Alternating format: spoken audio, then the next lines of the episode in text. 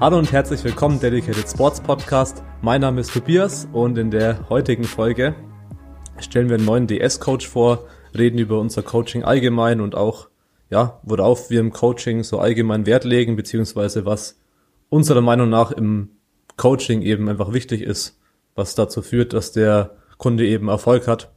Und genau, wer ist der neue DS-Coach? Kann ich jetzt hier Trommelwirbel einblenden, einbauen. Und zwar ist es Friedrich von Hennig. Den kennen ja bestimmt schon die meisten, weil er bei uns einfach ähm, auch schon länger im Team ist als Athlet oder ja, wie man es eben nennen will. Und ja, Friedrich, kannst du dich mal kurz vorstellen, wer du bist, wie du zum Powerlifting gekommen bist und was du vielleicht auch davor für Sportarten betrieben hast? Jo, moin moin, vielen Dank für die äh, Einladung und äh, fürs Interview jetzt sozusagen so ein bisschen. ähm, ja, mein Name ist Friedrich, ich bin 26 Jahre alt und würde sagen, betreibe Powerlifting seit 2015, beziehungsweise 2015 habe ich meinen ersten Wettkampf gemacht und seitdem eigentlich äh, würde ich mich als aktiven Powerlifter zählen. Ähm, hab äh, ganz früh schon angefangen, Sport zu machen. Ähm, mit äh, fünf, glaube ich, mit fünf oder sechs Jahren habe ich angefangen, Fußball zu spielen. Kurz danach habe ich auch angefangen, Handball zu spielen, habe dann ganz lange Fuß und Handball nebeneinander gespielt. Und ich glaube, mit zwölf Jahren habe ich dann mit Fußball aufgehört, habe dann nur noch Handball gespielt, bis ich 18 war, glaube ich, 18 oder 19. Also bis Ende der Schulzeit im Prinzip. Ähm, irgendwann auch auf immer höheren Niveaus. Ähm, und dann habe ich auch mit meinem Studium angefangen und da habe ich dann erstmal mit Handball aufgehört, weil ich auch nicht mehr so viel Spaß daran hatte. Und ähm, bin dann äh, schon am Ende der sozusagen Handballzeit ins Fitnessstudio gegangen. Natürlich erstmal komplett ohne Plan und ohne irgendwelche, ähm, ja, ohne irgendeine sinnvolle Trainingsplanung, sondern erstmal nur pumpen und immer schwer und falsch.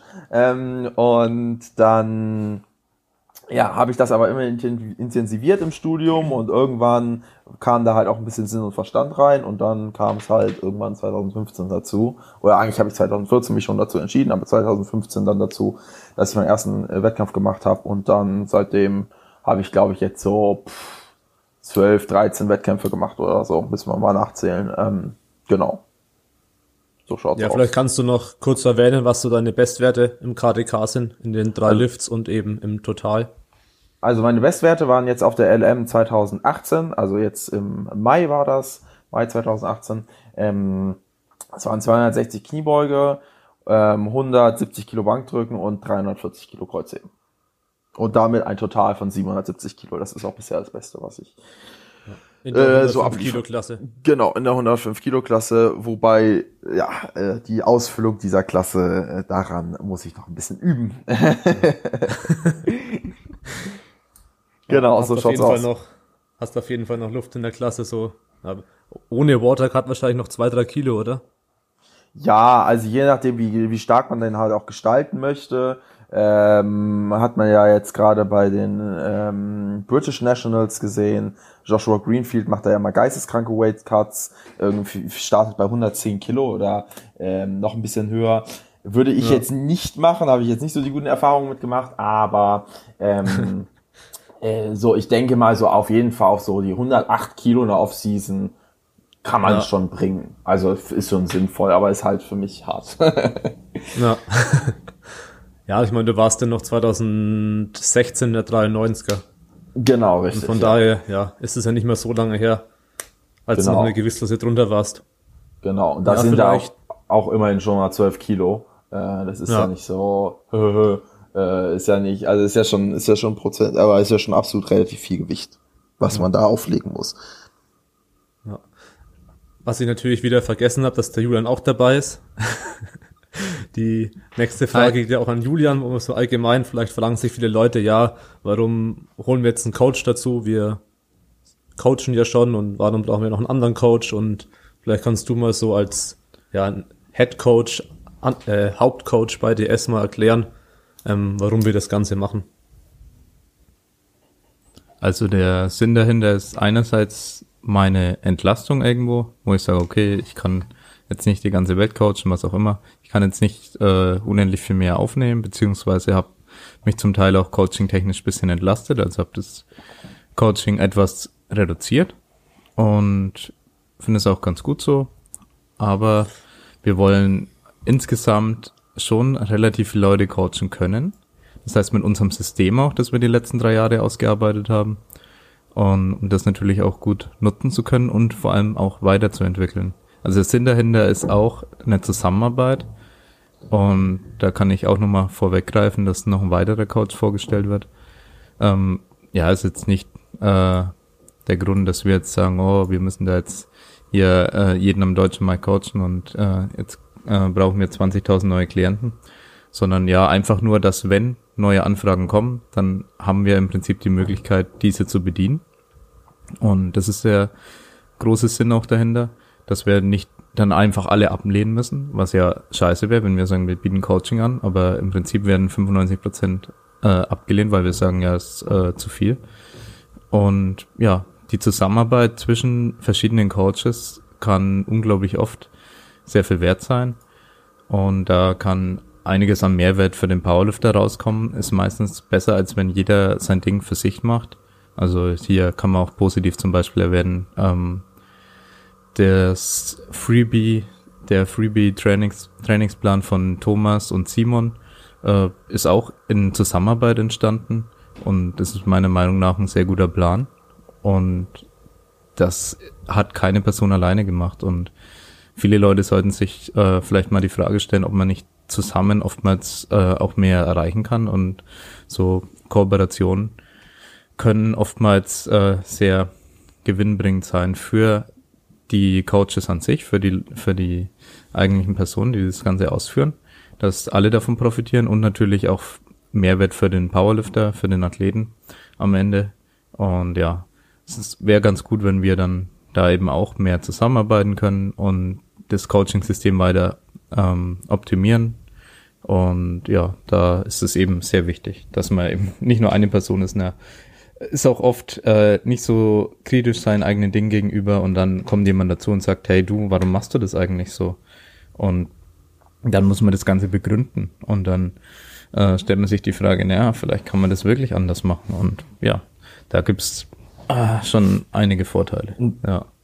Aber das im Großen und Ganzen. Zum einen muss man das Rad ja nicht immer neu erfinden, ähm, in, in Bezug auf jetzt Tools, die man nutzt muss ja jetzt nicht unbedingt jeder Coach sein, sein eigenes Tool sich bauen ähm, und auf der auf der genau, und auf der genau, gleichen Basis und arbeiten. Ja. ist es natürlich auch schön, wenn jetzt ein Klient, sag ich mal, zu einer ähm, ja, nennen wir es mal Coaching-Schmiede kommt und ähm, vielleicht mit dem einen, mit den einen Prinzipien des einen Coach vielleicht sich mehr identifizieren kann und mit den anderen Prinzipien oder mit anderen Prinzipien sich halt einfach mehr identifizieren kann jeder Coach hat sicherlich seine Eigenheiten oder seine, seine eigenen ja, genau.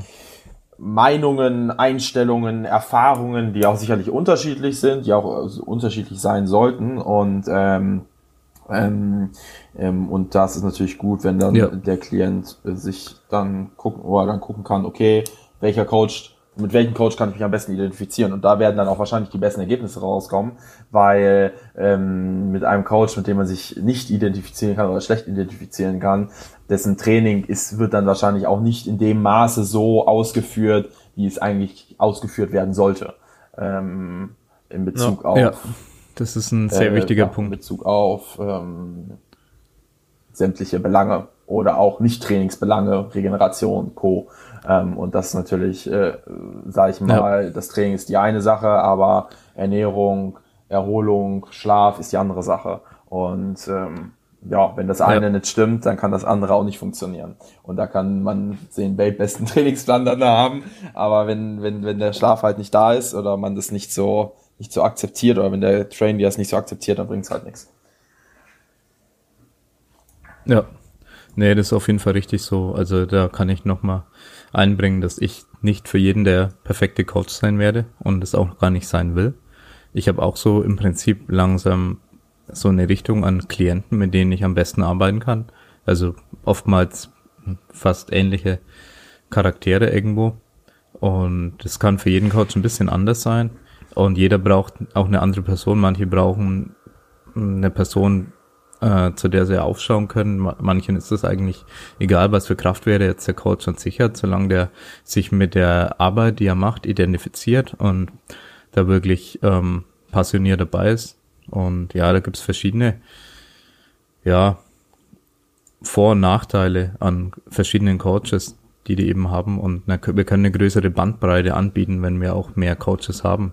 Und es ist nicht nur der eine Coach, der, sage ich mal, vielleicht dann nur für 10 bis 20 Prozent vielleicht ein wirklich guter Coach dann am Ende darstellt. Genau. Und, ja. Ja.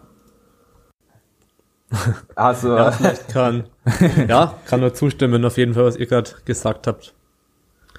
Dass man da auf jeden Fall dann unterschiedliche Dinge eben abdecken kann. Und ja, vor allem in der Zusammenarbeit. Vielleicht kannst du nochmal, Julian, ein bisschen auf, ähm, wie es wir getauft haben, unser Tracking-Tool, unser ja, wie nennt man das, unsere Datei eingehen, in der wir das Coaching gestalten, worauf wir da so Wert legen und ja, auch genau. wovon dann überhaupt eine Zusammenarbeit mit einem anderen Coach profitieren kann und ja, was wir da überhaupt so machen. Ja, also was der Sinn von unserem Tracking-Tool ist, ist irgendwo einen Kompromiss zu finden aus, okay, wie kriege ich das meiste aus meinem Coaching raus und wie schaut das Ganze mit der Zeiteffizienz aus. Das heißt, äh, wie viel muss ich jetzt selber mit einbringen? Muss ich jetzt ein wöchentliches Video schneiden oder eine ausführliche E-Mail schreiben oder eben nicht? Also wir haben versucht, paar solche Dinge ein bisschen zu verbessern, dass man ähm, ja sagt, okay, Feedback ist relativ zielgerichtet und einfach zu geben. Und wir können das auch sehr einfach und äh, ja, zielgerichtet dann abfragen wiederum über unsere Google-Tabellendatei, die ja also wir arbeiten an dieser Datei jetzt im Prinzip seit über drei Jahren und die wird seitdem durchgehend optimiert. Also ich sag mal so alle eineinhalb bis drei Monate kommt eine größere Änderung oder eine Optimierung hinzu und es äh, nimmt natürlich seinen Lauf und da wird immer irgendwas ein bisschen besser. Manche Sachen werden dann mal wieder rückgängig gemacht, aber die meisten Sachen sind geblieben, die meisten Verbesserungen. Und ja, Feedback ist unglaublich wichtig für einen Coach. Aber, aber wie fragt man ähm, systematisch Feedback ab, ist oft die Frage. Also wenn man zum Beispiel sagt, ja, ich gebe dir jetzt einen Trainingsplan über so und so viele Wochen, schau mal, wenn was ist, schreib eine Mail. Das ist jetzt die eine Sache. Kann man machen. Wir machen es ganz anders. Wir ähm, fragen systematisch eben dieses Feedback ab. Kann so weit gehen, dass der Coach es dann natürlich auch bestimmt, was für Übungen er gefilmt haben will wo er dann Videolinks dann haben will dazu, die man aber ähm, bei unserem System relativ einfach äh, einfügen kann, das wir benutzen. Und dann eben die RPEs, dass der Athlet sehr schnell eintragen kann, auch während dem Training, die dann real ähm, vielleicht subjektiv empfunden werden. Und das ist, das kann unglaublich wichtig sein für einen Coach, wenn er die weiteren Progressionen planen will. Und ja, Notizen, Kommentare, das sollte alles regelmäßig systematisch abgerufen werden und dann am Ende natürlich auch äh, so bestimmte Fragen, die man jedes, jede Woche beantworten kann, wenn man sich die Mühe machen will. Also es ist im Prinzip optional bei, bei uns, dass die Leute jede, jede Woche dann bestimmte Fragen beantworten, wie sie sich ähm, zum Beispiel in einer bestimmten Übung fühlen und so weiter, damit wir im Nachhinein vieles nachvollziehen können, wie sich das Programming ver verlaufen hat. Er kann dann auch Sachen hinzufügen, die außerordentlich waren, wie zum Beispiel, ja, ich hatte Abitur, Abschiedsfeier, was auch immer. Und ja, oder war einfach nur ganz normal feiern. Sachen, die eventuell Einfluss aufs Training gehabt haben können, kann man dann hier und da mit einfügen. Und ja, dann mit diesen Videos, die auch dann für immer im Archiv vorhanden sein werden, und diesen ganzen Feedback, was da regelmäßig abgefragt wird, kann man vor allem im Nachhinein dann reverse engineeren und so ein bisschen schauen, okay, was ähm, waren jetzt vielleicht wirklich die Ursachen oder was kann für den Athleten äh, gut funktionieren und was nicht. Und ja, am Ende des Blogs, des Trainingsblogs wird dann oft nochmal ausführlicheres ähm, Feedback abgefragt. Und das kann dann natürlich äh, oder das muss ausgefüllt werden, damit der Coach eben den nächsten Trainingsblock dann planen kann. Da geht's ja dann wieder um Übungsauswahl und so Dinge. Und da muss man dann wirklich äh, nochmal sehr genau wissen, wie sich der Athlet wo gefühlt hat und so und was man vielleicht noch optimieren kann und was man vielleicht lieber so lassen sollte. Also man sollte sich auch nicht dann immer als Coach gezwungen fühlen, alles abzuändern, bloß weil man fürs Coaching bezahlt wird.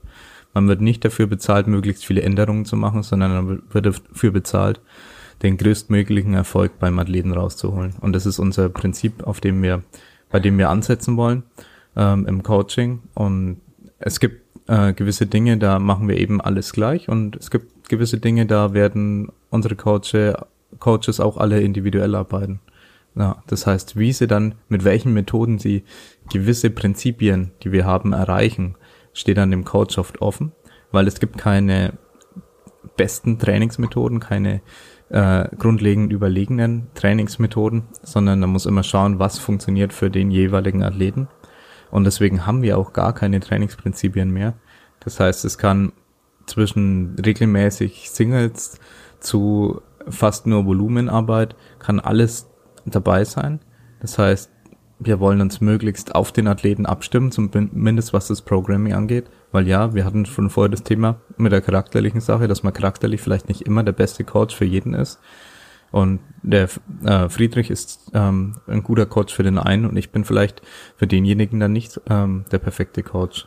Und das ist, das muss man auch irgendwann als Coach lernen einzusehen, ähm, weil es äh, gewissermaßen an seinem Stolz kratzt. Aber ja. ja, das muss man lernen, dass man eben nicht für jeden der beste Coach ist und dass man sagen muss, okay, ja, eventuell wärst du woanders besser aufgehoben. Meistens äh, merkt eh jemand, also Coach oder Athlet. Ja. Und ja, die Fluktuationsrate ist eh nicht so groß bei uns. Das heißt, ja, die meisten Leute bleiben sehr, sehr lange bei uns im Coaching und das ist auch gut so. Ja, und die Leute, die gehen, da ist es meistens auch, ja, richtig so.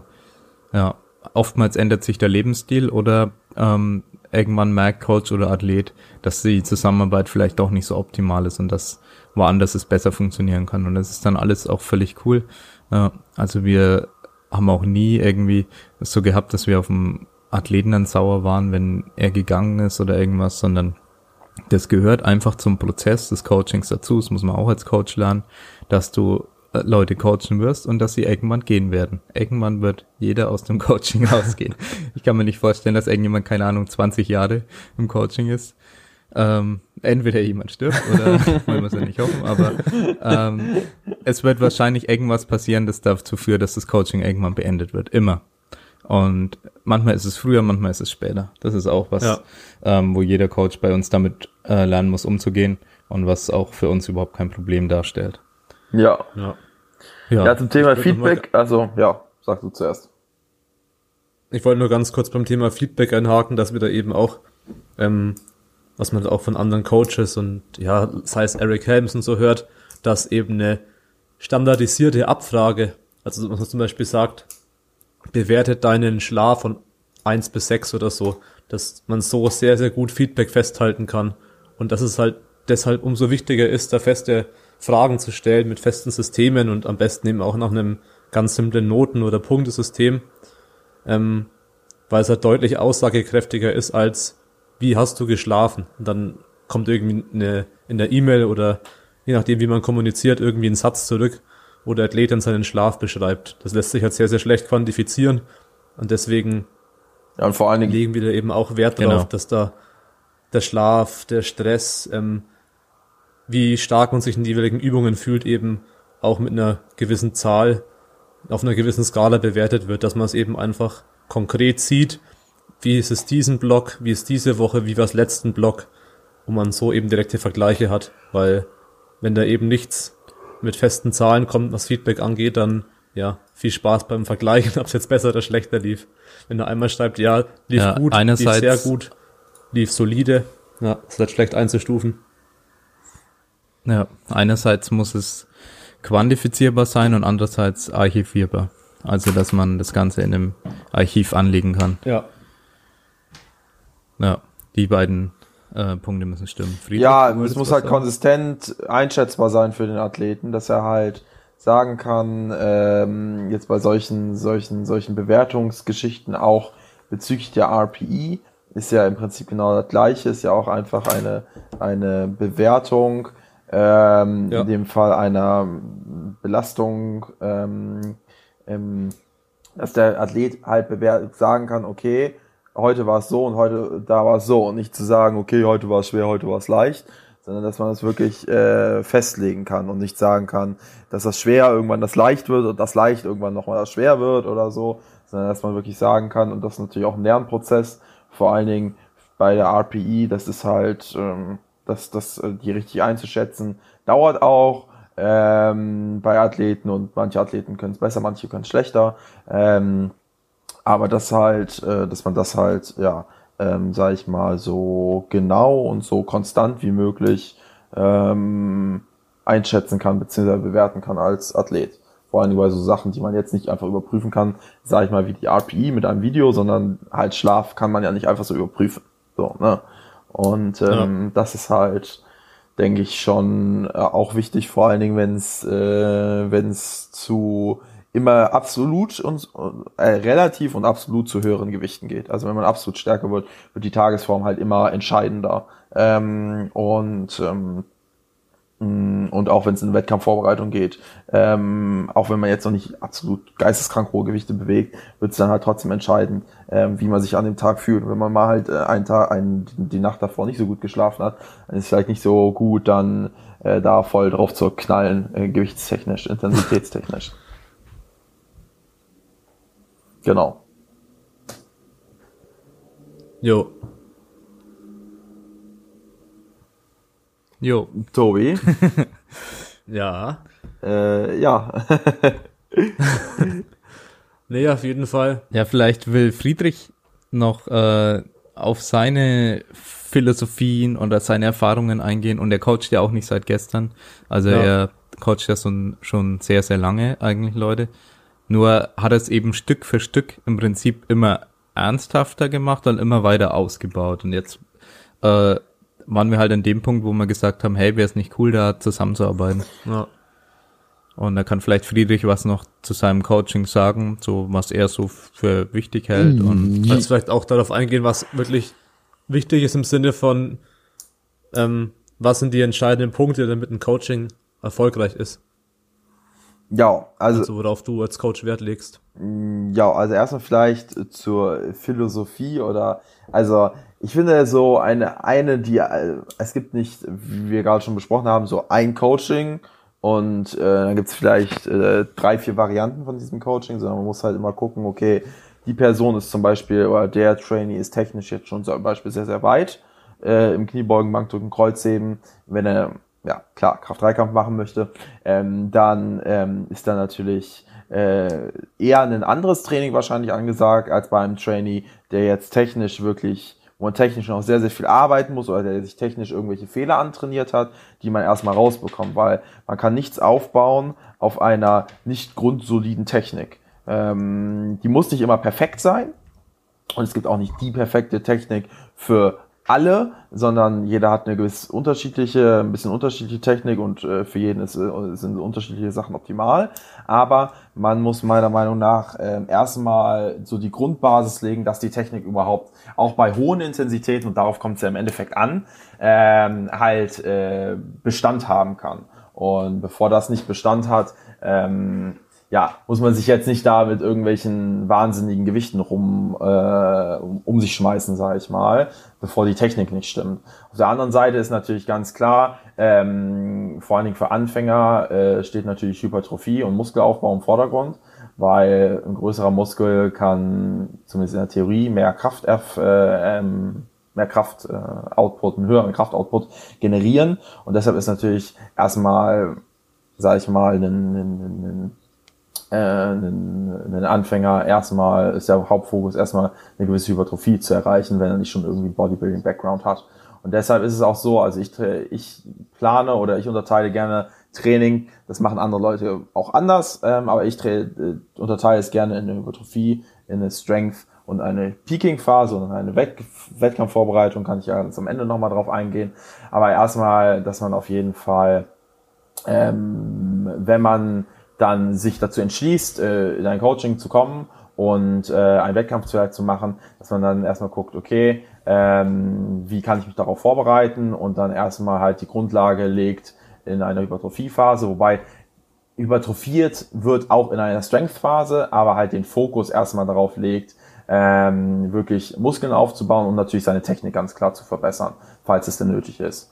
Und ähm, dann in einer ja, Phase, die näher am Wettkampf schon ist, dass man sich da eher darauf fokussiert, halt diese, diese Hyper die gewonnene Hypertrophie und die äh, gewonnene äh, Technik, sage ich mal, langsamer, langsam an höhere Intensitäten anzupassen, weil jeder kann vielleicht eine schöne Kniebeuge mit 70 Prozent von seinem Arbeitsgewicht machen, aber nicht, weitaus nicht jeder kann das mit 90 Prozent seines äh, One-Rep Maxes, meine ich, ähm, machen dass man sich da dann langsam herantraut und dass man auch wirklich bereit ist für den Wettkampf, weil vor allen Dingen für Anfänger oder für auch etwas fortgeschrittenere Leute ist so das, die, die Hauptangst am Wettkampf, habe ich zumindest erlebt und bei mir war es genauso, ähm, in, der Übung halt die Technik nicht ordentlich hinzubekommen, weil natürlich die, Ner die Nervosität dazu kommt. Und äh, wenn man das das erste Mal macht, gucken einen dann ganz viele Leute an und dann muss man da irgendwelche Signale beachten vom Kampfrichter und dann ist natürlich, äh, dann denkt man wahrscheinlich, hat man nicht mehr, sind die Gedanken nicht mehr so stark bei der Technik. Ähm, und dann äh, muss es aber trotzdem funktionieren, weil man natürlich relativ hohe Gewichte ähm, bewegen möchte. Und ähm, das ist dann halt äh, nötig, dass man das, meiner Meinung nach, dass man das im Training halt schon übt und sich schon eine gewisse Sicherheit antrainiert, ähm, um dann halt auch im Wettkampf gut zu performen und nicht davon enttäuscht zu werden. Und ja, was war das, was war die zweite Frage nochmal? Äh, Coaching-Philosophie und ähm, was deiner Meinung nach so die wichtigsten Punkte in dem Coaching sind, was ein Coaching erfolgreich macht. Also das heißt, ähm, der Plan, dass der Athlet ausreichend Feedback gibt, ähm, genau, der richtige ja, ja, Coach, ja, was halt so ähm, deiner Meinung nach wichtig ist oder das Wichtigste. Ja, also ähm, die ähm, also es gibt immer die Trainerseite sozusagen und die Athletenseite. Und wenn eine der Seiten nicht funktioniert, kann das ganze Coaching nicht oder funktioniert das ganze Coaching nicht gut oder nicht optimal. Ähm, was man aber, äh, hier, beide Seiten haben sozusagen ihre Aufgaben zu machen. Und das vergessen viele Trainees auch. Ähm, oder man muss es ihnen erstmal beibringen, dass sie wirklich auch eine Aufgabe an diesem Coaching haben und nicht nur stumpf diesen Trainingsplan abtrainieren, ähm, sondern ganz wichtig, bei Online-Coaching natürlich Video-Feedback geben.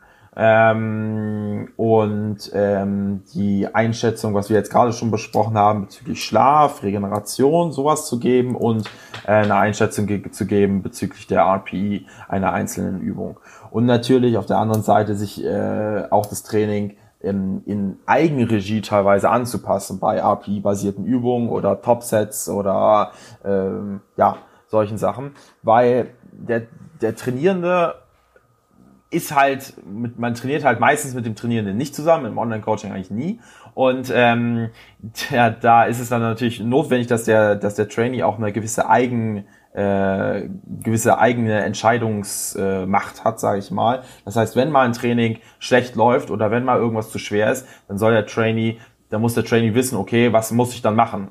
Cutte ich dann den Satz weg oder lasse ich dann weg, Sätze weg oder reduziere ich die Intensität oder die Wiederholung oder was auch immer. Ähm, und genauso, wenn es gut läuft, ob er dann nicht mal ein bisschen mehr nehmen kann und einfach mal ein bisschen mehr austesten kann.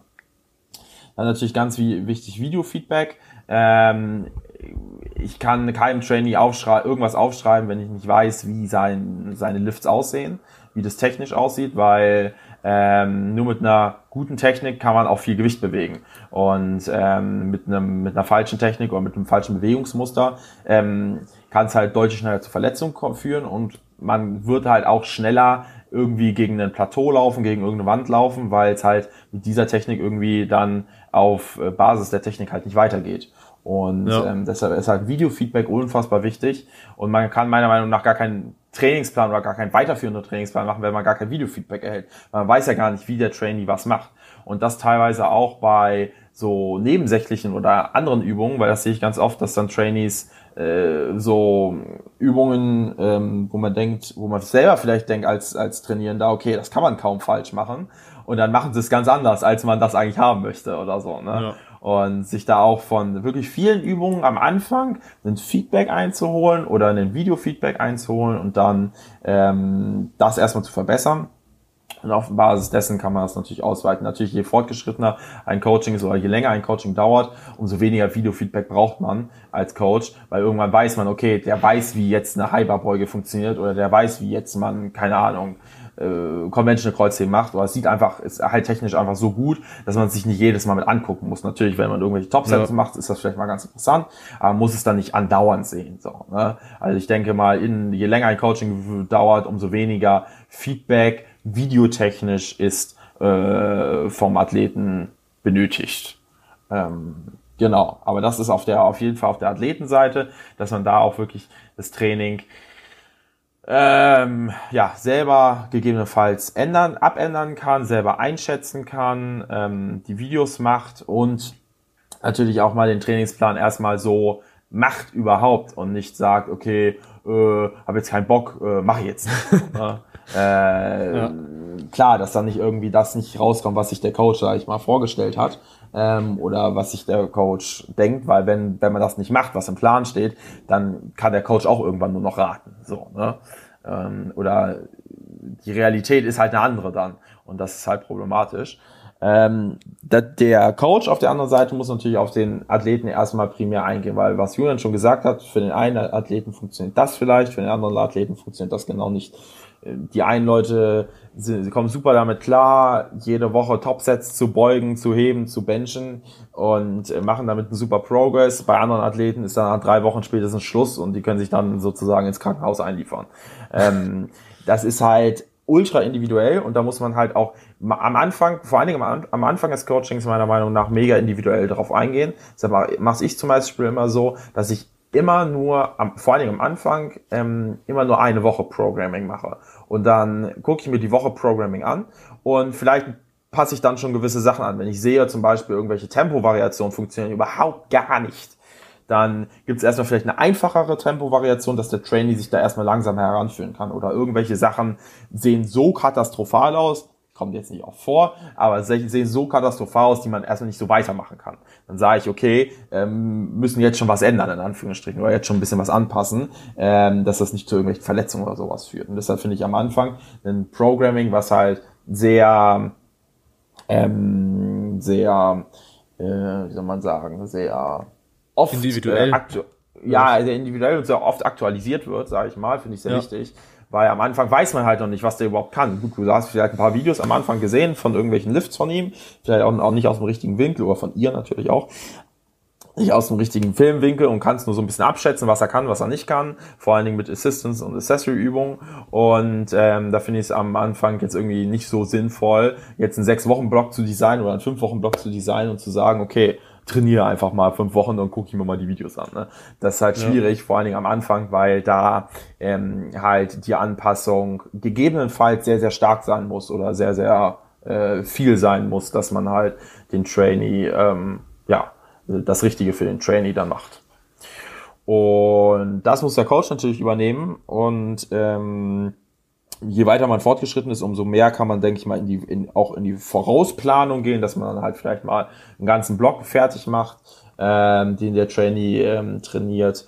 Und ähm, genau, der Coach muss sich natürlich das Feedback reinziehen, ganz klar. Auch selber wiederum Feedback auf das Feedback des Athleten geben, äh, also primär mal auf die Videos ähm, und dann gegebenenfalls den Plan anpassen. Und da gibt's natürlich äh, verschiedenste Möglichkeiten, also von Trainingsdauer, Trainingsintensität, Volumen, bla bla bla.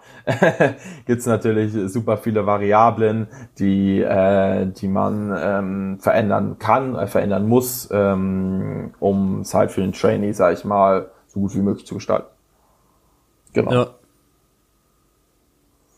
Ja, wenn ich mal so kurz zusammenfasse, es quasi von der Athletenseite. Ich denke, das sind wir, Julian, kannst auch schon mal, äh, noch mal was dazu sagen, wenn du es anders siehst, aber das vom Athleten her, dass eigentlich das, der, der, der zentrale wichtige Punkt ist, die, oder die wichtigste Aufgabe, dass er Feedback gibt, weil, ja, sonst kann man eigentlich als Coach halt nur raten. Wenn du jetzt da machst dir Gedanken, was für ihn der passende Plan ist, die passende Trainingswoche, die passenden Gewichte, und nach der Woche willst du quasi das Feedback anschauen den nächsten und die nächste Woche machen. Also wenn man Woche zu Woche arbeitet und du hast kein Feedback, dann weißt du nicht, was zu schwer, was zu leicht, in welche Richtung genau. musst du die Gewichte anpassen. Ähm, auf der anderen Seite natürlich, wie du auch gesagt hast, wenn der Athlet dann Feedback gibt, ist natürlich der Job des Coaches auch, das Feedback dementsprechend zu berücksichtigen und einzubinden. Genau. Und dann nicht irgendwie seine Schiene weiterzufahren. Genau. Also nicht, wenn der, wenn der Coach, Genau. wenn der Trainee jetzt sagt so, äh, mein Rücken tut weh von, von den drei schweren Sets im Kreuzheben, macht er nicht nächste Woche vier schwere Sets im Kreuzheben. Sondern, so sondern acht schwere Sätze. sondern Ja. genau, das ist das Richtige. Viel hilft. Ja, Abhaltung. Abhaltung.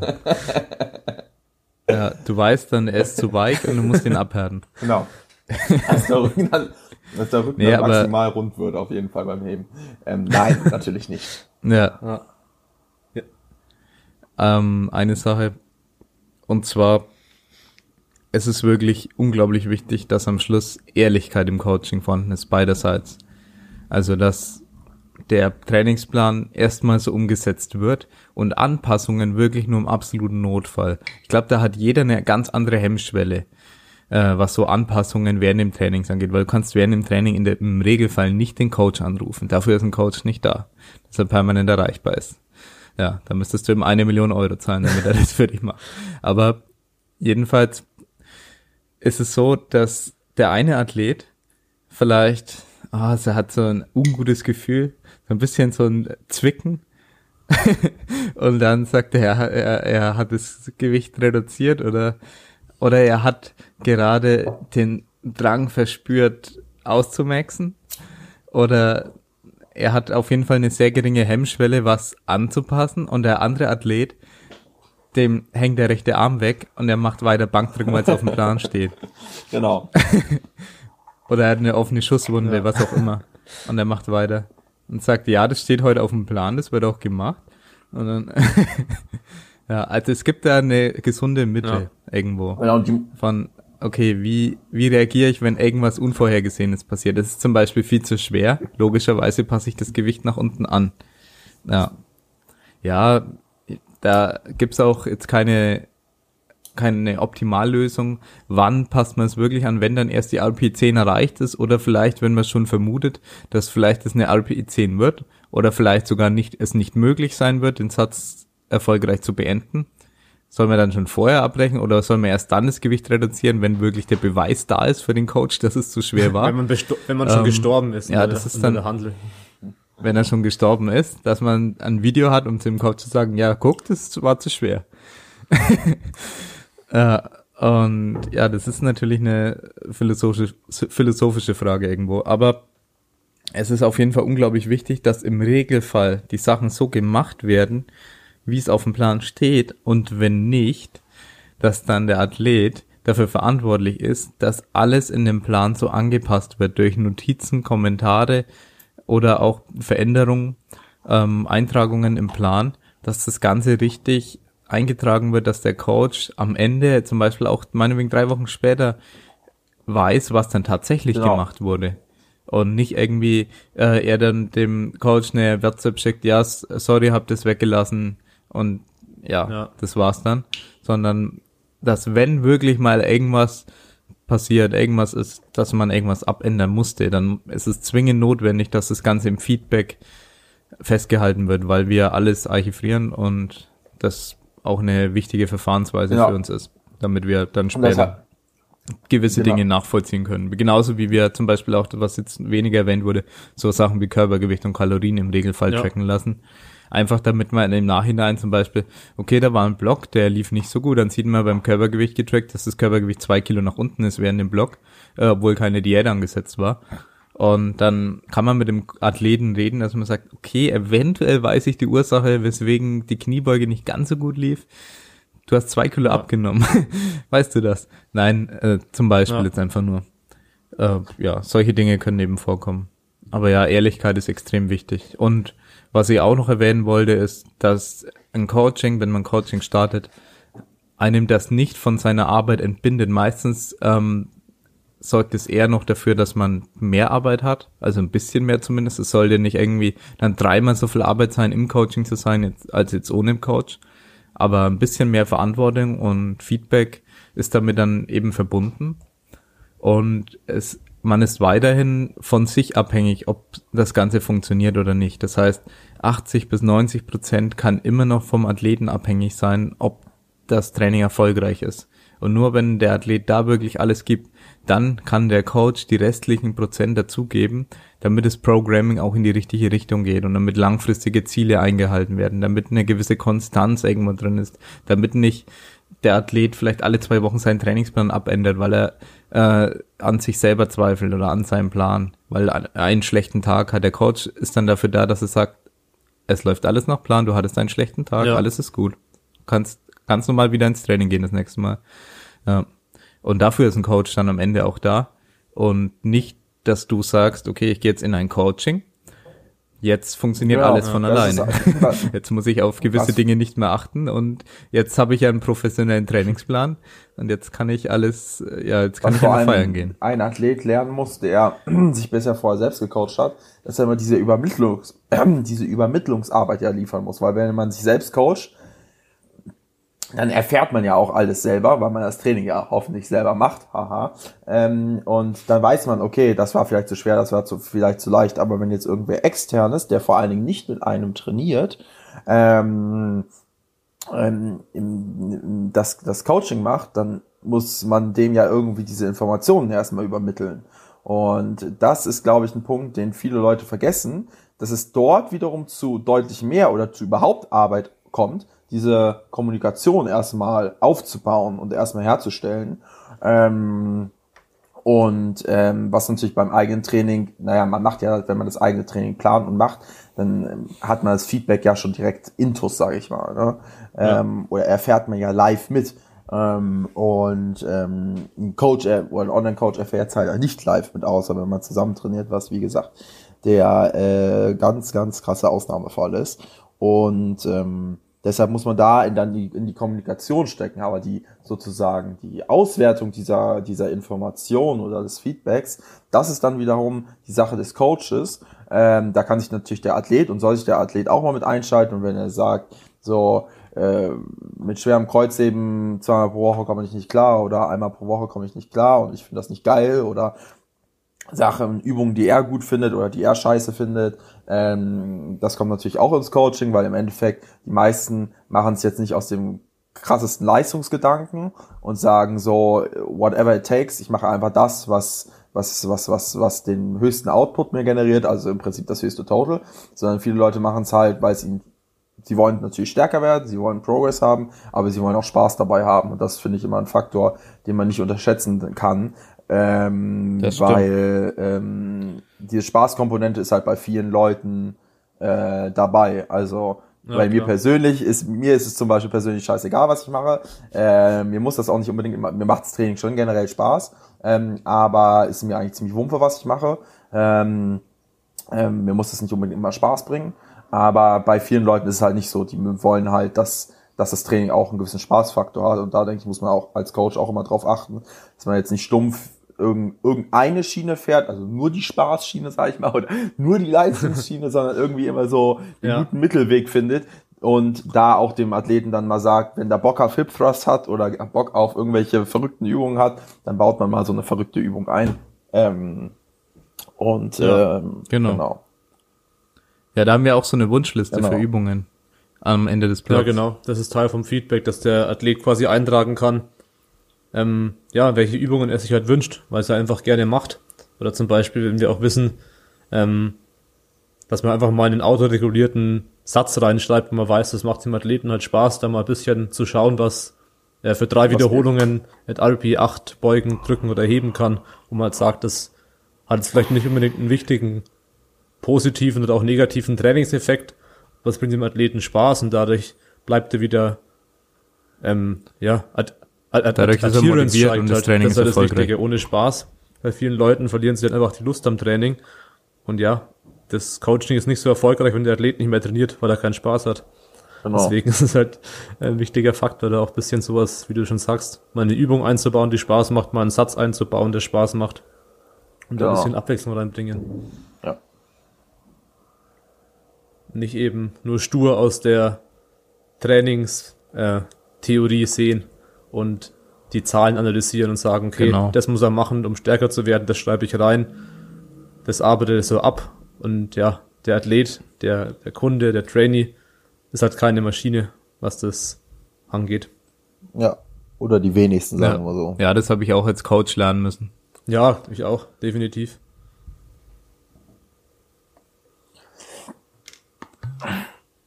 Jo, Ja, genau. ähm, ja, die Kernthemen haben wir eigentlich so durch. Ich meine, wir sind uns beim Coaching, was das Feedback und so angeht, eigentlich echt einig, dass das wirklich wichtig ist. Ähm, ja, vielleicht können wir noch kurz ansprechen, dass ja die Western European Championship bald ist, wenn es jetzt keine direkten Themen mehr zum Coaching gibt, falls du keine Fragen mehr hast, Julian oder Ja. so. Ähm, ja genau. ja, kannst du mal erzählen, was das so ist, was du da so machst. Also, ich werde dann nächste Woche Mittwoch nach Norwegen fliegen. Und Friedrich wird auch dann bald nach Norwegen fliegen. Wahrscheinlich erst am Donnerstag Genau, ich oder fliege am Freitag. Donnerstag hin. Am Donnerstag. Ja, ich werde die komplette Zeit da sein. Friedrich auch ziemlich die komplette Zeit, denke ich. Und Lea wird auch da sein. Friedrich und Lea treten an. Friedrich in der 105 Kilo Klasse aktive, Lea in der 52 Kilo Klasse aktive bei den Frauen. Und Ja. ja, das wird, denke ich, ein schönes Event. Ich werde auf jeden Fall auch Fotos machen und sonstigen Content vielleicht noch liefern. Und ja, wird auf jeden Fall ein geiles Event und Friedrich freut sich wahrscheinlich auch drauf auf seinen ersten internationalen Auftritt. Ja, Debüt. Ja, um die Tiefe zu. Genau, ja, auf jeden Fall. Äh, ein bisschen nervös auf jeden Fall schon, aber äh, Das gehört dazu. Genau. Ähm, das kann man, glaube ich, nicht verhindern, vor allen Dingen, wenn es das erste Mal in einem anderen Land ist. Ähm, aber nee, habe auf jeden Fall schon Bock und genau, fliege auch am Donnerstag hin, bin am Samstagmorgen dran, leider morgens. Ja, 8 Uhr ist vage. Ähm, ja. ich könnte es mir gerne äh, später vorstellen, aber damit muss man sich halt arrangieren. Ähm, und genau, dann schauen wir mal, was da so geht. Äh, Die Nominierungsliste ist ja schon ist ja jetzt äh, abschließend äh, voll sozusagen oder ist jetzt also Ja. kann es können keine weiteren Athleten mehr nominiert werden und ähm, genau schauen wir mal, was da so geht.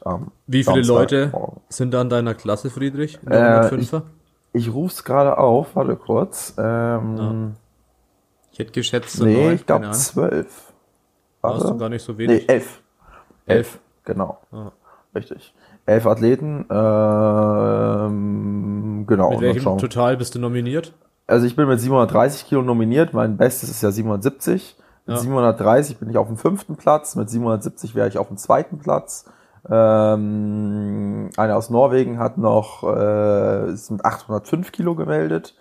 Ähm, äh, natürlich äh, im Stalking-Modus habe ich erstmal geguckt, was der bisher so gemacht hat. und ähm, ja, der heißt aus Norwegen und hat bisher nur 100, bisher ist er in meine 100, minus 120 Kilo Klasse gestartet, hatte glaube ich auch immer ganz gut ausgefüllt. Und sein Bestes ist dort, äh, oder was man zumindest auf Goodlift sieht, äh, sind 745. Jetzt ist er mit 805 gemeldet, das ist natürlich schon ordentlich. Auch eine Klasse niedriger halt. Äh, muss man mal gucken, was der so, Okay, krass. äh, was der echt da so auf die Plattform zaubert. Drückt auf jeden Fall geisteskrank viel. 212,5 äh, ist wohl sein, sein Benchpress Ein bisschen äh, mehr. Ja, genau, sein, sein, sein Bankdrück, äh, seine Bankdrücknominierung. 212,5. Also ich weiß gerade aktuell nicht, was World Record ist in der 105er, aber 226? irgendwie sowas, ne? 226, 227. Also es kommt da 226 schon sowas. Oder 226,5. Irgendwie sowas. Ähm, Aber es hat ja der Ire gebrochen letztes Jahr auf der letzten, letzten. Da gab es ja Genau. dreimal, Ja, drei World Records hintereinander, was ja absolut geisteskrank war. ähm, und ähm, genau, der ist da schon nah dran. Also ja, schauen wir mal, was der so, aber wird lustig in der 105er, weil ich glaube, dafür muss der ein bisschen cutten und dann schauen wir mal, äh, wie so sein Gewicht ist, genau. Ja, schauen wir mal, wie er performen Genau. kann. Weißt Genau, du, ob es einen Livestream gibt? Nee, weil, also ich glaube schon, ich hoffe mal. Ähm, Ja, wäre schade, dass- wenn nicht. Genau. Über Goodlift, ja, wenn dann wahrscheinlich. Genau, ich denke mal schon bei Goodlift, ähm, aber genau wissen tue ich es nicht. Aber ich glaube, bei der letzten WEC gab es auch einen. Falls es einen Livestream geben wird, werden wir sowieso einen Facebook-Post machen und da den Link posten. Ja. Und auch einfach hier in der Folge, in der Beschreibung, den Link, Link zum Livestream reinhauen. Ja. Was ich noch kurz sagen wollte zum Thema international starten, Friedrich, weil du es vorhin kurz angesprochen hast mit Nervosität, mhm. dass es ja wirklich so ist beim Powerlifting, dass man ja egal wo man ist, man macht ja wirklich einfach das Gleiche. Die Stange wiegt genauso viel, die Handelscheiben wiegen genauso viel. Es ist eigentlich nichts anders, man macht es nur an einem anderen Ort. Das ist, mhm. Wenn man sich dessen bewusst macht, ist es, glaube ich, nochmal, da kann es einen sehr positiven Effekt haben, wenn man weiß, eigentlich mache ich überhaupt nichts anderes. Genau. Und vor allem eigentlich, wenn man sich das, wenn man das nicht auf so ein hohes Podest stellt, ne? Wenn man jetzt ja. sagt, äh, so, selbst wenn man an der WM antritt, was natürlich schon so, höher geht's halt nicht in unserem Sport. Äh, Raw zumindest, ja. Ähm, genau, Raw zumindestens genau. Ähm, und äh, BVDK IPF-mäßig geht's halt nicht höher als WM. Ähm, wenn man sich das so ähm, ähm, wenn man das aber nicht auf so ein hohes Podest stellt, ich denke mal, wenn man sich da so schon so sagt, so vier Wochen vorher, boah, ich fahre auf die WM und sich da so selber so nervös macht von, wird es ja. noch viel schlimmer, als wenn man sagt, okay, ich fahre jetzt auf die WM, ist eine krasse Sache, aber ist auch im Prinzip nur ein Powerlifting-Wettkampf. Und da wird natürlich, ist alles natürlich eine, eine ordentliche Nummer strenger als jetzt bei irgendwelchen anderen Wettkämpfen, aber im, im Prinzip ist es ein Powerlifting-Wettkampf und ähm, dafür sollte man den einen oder anderen vorher schon mal gemacht haben, äh, oder ist höchstwahrscheinlich, wenn man auf die WM fährt. und äh, dann kann man da hingehen und sagen, okay, es ist eigentlich im Prinzip nur ein Powerlifting-Wettkampf und ich ziehe mein ja. Ding hier durch und gebe einfach das, was ich an dem Tag geben kann. Vor allen Dingen natürlich an der WM. Ähm, ich denke mal, da wird man nicht äh, einen submaximalen Wettkampf legen wollen und dann gibt man einfach alles, was geht. Und äh, dann ist man dann, denke ich, schon bei der Sache deutlich entspannter, als wenn man sagt, so, oh, ja. ich meinen ersten Wettkampf und sich da schon, oder meinen ersten internationalen Wettkampf oder meine erste WM oder was auch immer und sich da schon vorher nervös macht. Wobei, das ist natürlich auch immer unterschiedlich von Person zu Person. Ja, ähm, die einen bleiben dann immer voll ruhig, ganz entspannt und lassen das so gar nicht an sich ran. Manche brechen in Tränen aus, so nach dem Motto, oder Schweißausbrüche und sind super nervös. Und ähm, gibt's halt von bis, ne, wieder das ganze, das ganze Spektrum bis in alle Extremer, ähm, was so mit den Leuten individuell passiert. Ja. Genau. Ja. Aber schauen wir mal, was geht. Ähm, und was am Wettkampf so machbar ist. Wäre natürlich schön, wenn, wenn ich später dran wäre am Tag, aber naja. ja, also mir ist ja mal mitten in der Nacht. Kein Wunder, dass du es später dir wünschen würdest. ja, aber... Ja, du kannst dir die Nacht vorher durchmachen, dann bist du noch wach und dann... ja. Nein, das auch nicht. Nein, der Tages-Nacht-Rhythmus wird so langsam umgestellt und ähm, ähm, so langsam, so langsam äh, geht's dann ans frühe Aufstehen.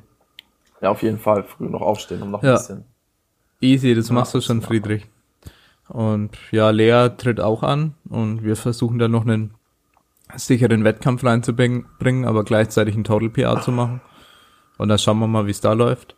Haben ein bisschen technisch einiges umgestellt, anderer Griff und beim Beugen Halber statt Lauber und probieren das ja. jetzt ein bisschen aus. Es war schon vorher geplant auch. Und ja, wir wollten bloß vor der WM nicht, vor allem nichts umstellen. Ja, da war es uns wichtig, dass wir alles ja. gleich lassen. Und ja, jetzt schauen wir mal, wie es läuft, weil jetzt haben wir drei Wettkämpfe hintereinander, wo wir jetzt gerade noch was ausprobieren können. Ähm, am Schluss ist der wichtigste Wettkampf, die, oder wir hoffen drauf, also es gibt ja noch keine offiziellen Nominierungen, also wir hoffen drauf, dass äh, sie auch bei der EM dann starten kann. Deswegen äh, wäre das jetzt alle fünf Wochen ein Wettkampf. WEC, danach Deutsche Meisterschaft und danach hoffentlich die ähm, ja, EM. das ist natürlich schon mal ordentlich. Ja, das ja, da wird geballert. Wettkampfprogramm, wenn es dann auch so, so eintreten wird. Und ja, zu Hyper, das ist eigentlich auch wirklich relativ entspannt. Ich meine, wenn sie da genauso stark ist wie bei Lober, bleibt man dabei. Wenn nicht, dann wechselt man wieder auf Lober. Und ja, sie ist mit beiden ja. technisch sicher eigentlich, so dass wir beides machen können, aber überlastungstechnisch ähm, ist bei ihr schon Hyper ein bisschen ja, besser. Also sie merkt da weniger Handgelenke, Ellbogen, solche Dinge und kann dann am Ende vielleicht auch mehr trainieren. Ja, Und bisher hat sich hat's ganz schön ausgeschaut. Also sie hat genau das gleiche im Training gebeugt. Also Lauber ist im Training ihr PA 110 und Halber Ja. genauso. Ja, gleiche RPI auch ungefähr, schätze ich. Ja, denke ich auch. Ja. Ja, Mal gucken. schauen wir mal, was in Norwegen so geht. ja. Und Friedrich will das meiste heben an dem Wettkampf Äh, gehört. ja, also ob ich das meiste heben kann, das weiß ich noch nicht. 500 Kilo. 500 Kilo. Also es gibt schon in der Plus 120, also wenn ihr jetzt in der 105er guckt, ja, das könnte ich schon schaffen. Aber in der Plus 120 Kilo Klasse gibt's auch noch äh, jetzt einer, der mit 335 gemeldet ist, äh, also Raw Plus Ja. 120 Kilo Klasse. Ähm, 335 ist natürlich auch schon mal ordentlich. Und so den einen oder anderen starken Heber gibt's ja auf jeden Fall auch. Äh, wobei man auch mal sagen muss, in der 93 Kilo Klasse, äh, der erste, der gemeldet ist, der ist mit 770 gemeldet. Ich glaube, der ist Vierter auf der WM geworden oder Fünfter oder so. Das Okay. ist natürlich schon mal nochmal äh, ein ganz schönes anderes Kaliber. Also das ist schon ganz schön heftig. Da Ja, äh, Krass. Werden sich äh, Bernhard und Hendrik äh, nicht freuen in der 93er Klasse von uns, aber äh, Ja. so ist es halt. Ne? Das stimmt. Aber ja, erstmal den ersten internationalen Wettkampf gut hinter sich bringen und dann äh, gucken wir mal weiter, wie es so weiterläuft. Ja. Genau. Ja, ich hätte gesagt, außer ihr beide sagt was anderes, dass wir eigentlich mit dem Podcast durch sind. Ja, Ja, ich glaube, wir sind durch. Dann Friedrich, schon mal vielen Dank für deine Zeit, dass du dir die Zeit genommen hast für den Podcast. jo. Ähm, ja, ich hätte auch gesagt, dass ihr mal den Link zu unserem Coaching, also wo unser Coaching ein bisschen genauer beschrieben wird, auf unserer Webseite eben, den packen wir auch in die Beschreibung. Und dann, ja, vielen Dank fürs Zuhören. Und wie immer, wenn dir der Podcast gefallen hat, gerne eine Bewertung hinterlassen oder den Podcast auch teilen. Und dann, ja, hört man sich bei der nächsten Folge. Ciao. Und willkommen im Coaching. Willkommen. Vielen Dank. vielen, vielen Dank. Ganz am und Ende. und äh, ja, äh, erstmal noch allen, die jetzt zugehört haben, ein schönes Training heute, wann auch immer ihr das hören werdet. Und ähm, immer Gas geben. Ein schönes 8-Stunden-Training. Mehr ist mehr. Ja, viel hilft viel. ciao, ciao. Ciao. Ciao.